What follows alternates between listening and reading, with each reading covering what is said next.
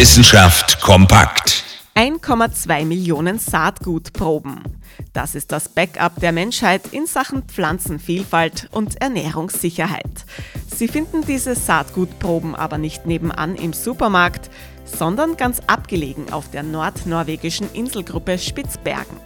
Seit Ende Februar 2008, also seit genau 15 Jahren, befindet sich dort der globale Saatgut-Tresor.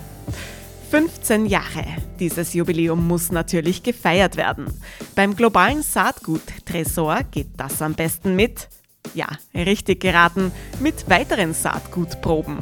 20.000 Proben von 20 verschiedenen Genbanken aus der ganzen Welt treffen dieser Tage in Spitzbergen ein und werden in der Anlage eingebunkert. Eine Anlage, die übrigens weltweit einzigartig ist.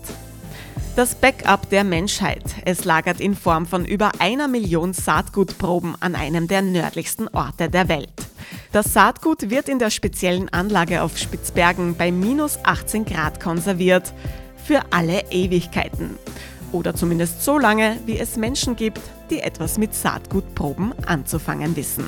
Interessante Themen aus Naturwissenschaft und Technik.